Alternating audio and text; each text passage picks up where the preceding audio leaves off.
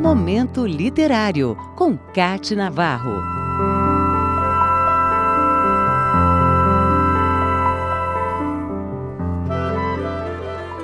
Primeira mulher eleita membro da Academia Mineira de Letras em 1963, Henriqueta Lisboa foi a poeta de Minas Gerais que encantou leitores e outros grandes poetas brasileiros de sua geração.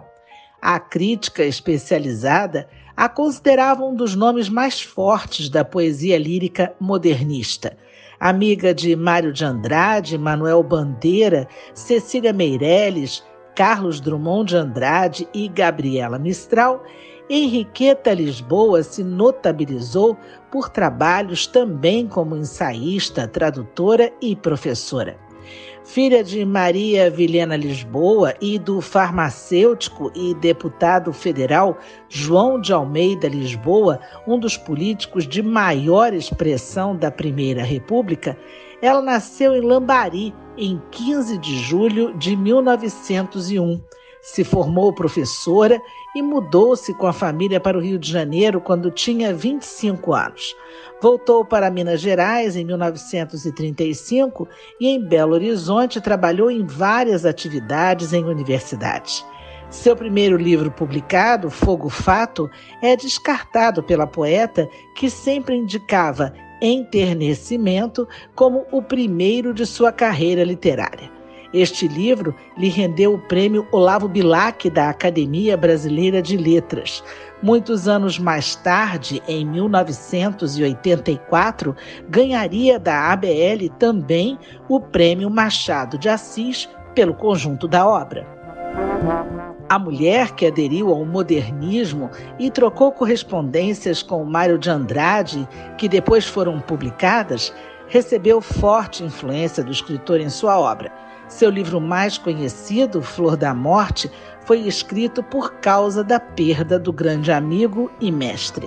Aliás, vale dizer que seus ensaios, antologias, objetos e cartas trocadas com escritores famosos da época, como Cecília Meirelles e Carlos Drummond de Andrade, podem ser encontrados no acervo de escritores mineiros da Universidade Federal de Minas Gerais.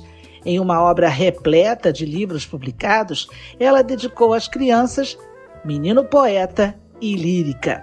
O último livro que escreveu é Poesia Geral, com seleção de poemas que foram escolhidos pela própria Henriqueta para que fizessem parte do livro que foi publicado uma semana depois de sua morte, em 1985.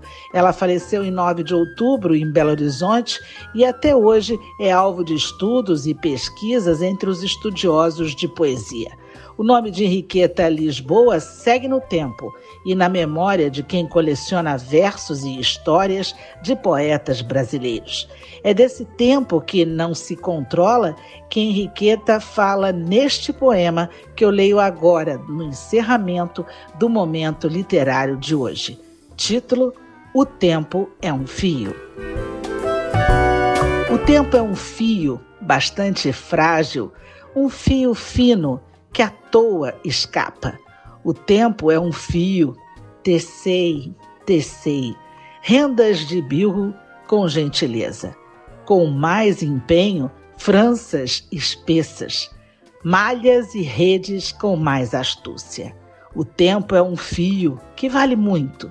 Franças espessas carregam frutos, malhas e redes apanham peixes.